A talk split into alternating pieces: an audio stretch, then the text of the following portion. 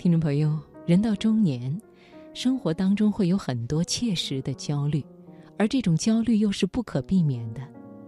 我们似乎生活在一个试探性的年代，同父辈相比，我们似乎感受到了一些新的东西，多了一些想法，但是对这些东西，我们又不够坚信，不够确定，热情里难免掺杂着怀疑。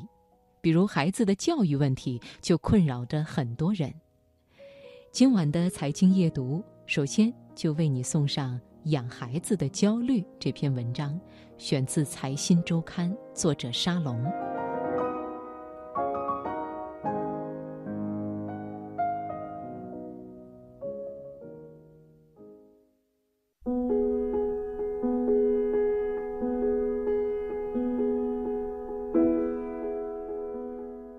这一代的家长。对养育孩子，往往有种神圣感。一个孩子的生命交托到你的手里，你要负责这个生命的成长，培养他的性格，塑造他的灵魂，这是一种多么神圣的责任呢？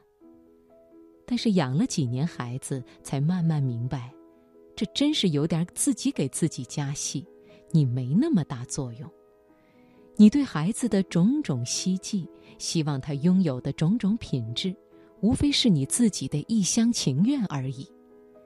孩子不是一张白纸，他们带着自己的性格、灵魂来到世间，你无法规划他的成长，也无法塑造他的灵魂。你能做的，无非就是观察和引导，尽量让他的性格往好的方向发展而已。比如，天生外向的孩子，要尽量让他外向而能自省。天生内向的孩子，要让他尽量内向而不孤僻，但你无法让他做出根本性的改变，你不可能将他培养成为什么样的人，你最多是帮助他顺利成为他本该成为的那种人。该如何引导，如何帮助，这也同样让人焦虑。当初曾经看过很多育儿书，好妈妈胜过好老师，窗边的小豆豆。爱与自由，教养大震撼。有了一肚子育儿理念，觉得养孩子如烹小鲜，只要方法对头就不会太难。可理论都是光滑的，现实却总是疙疙瘩瘩。一旦理论进入现实，往往显得格格不入。时间长了，便会慢慢的感觉到，那些书本提供的大多是一种价值偏好，不能被当成操作指南。比如，面对不认真写作业的孩子，书上就建议应该取消他们写作业的权利。学习是件好事，看来你不想学习，所以我想取消你写作业的权利，以后不许你写作业了。据说这样能让孩子把写作业和奖励联系起来，用逆向思维来刺激孩子对写作业的热情。这样做原则上可能是对的。但是很多家长还是不太敢做这种尝试，大家的疑虑主要在：如果事情不按书上讲的那样发展，又该如何呢？如果孩子真的实心眼儿，放下作业，欢欢喜喜的搬凳子看起电视来，家长又该如何收场呢？难道过半个小时以后再过去宣布，你看电视看得很认真，值得表扬，所以我决定恢复你写作业的权利？而且那些育儿书里的家长几乎是神一样的存在，他们从不暴怒，从不咆哮，永远是笑眯眯的，既宽容又坚定。但实际上，我们总会急躁，会忍不住扯大了嗓门发脾气。养育孩子的过程总是伴随着各种焦虑、各种挫折感、各种自我怀疑。焦虑是难免的。父母总是患得患失，他们也许希望孩子特立独行，但又不知道孩子的心理能否强大到可以忍受被孤立。他们也许希望孩子不要局限于课堂的知识，但又不知道会不会让孩子过早的产生认知混乱，无所适从。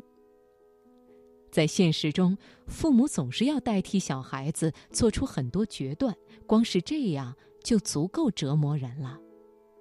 很多时候，我们不知不觉的就变成以前自己反感的人。不知有多少家长以“我只要你做你自己”开始，以别人家的孩子结束。以我不希望你出人头地，只希望你有个有趣的灵魂开始，以周末奔波在各种课外班结束。我们不是不明白那些道理，只是不能克服那份真实的、沉重的焦虑。我们不是不明白，孩子所拥有的是一个独立的灵魂。但是我们的人生经验从来没有教会我们如何真正去理解一个独立而陌生的灵魂。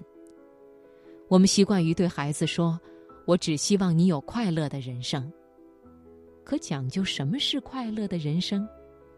看看《夏洛特烦恼》那样的电影，让自己重活一遍，我们都找不到快乐，又如何把它交托到别人的手上？何况……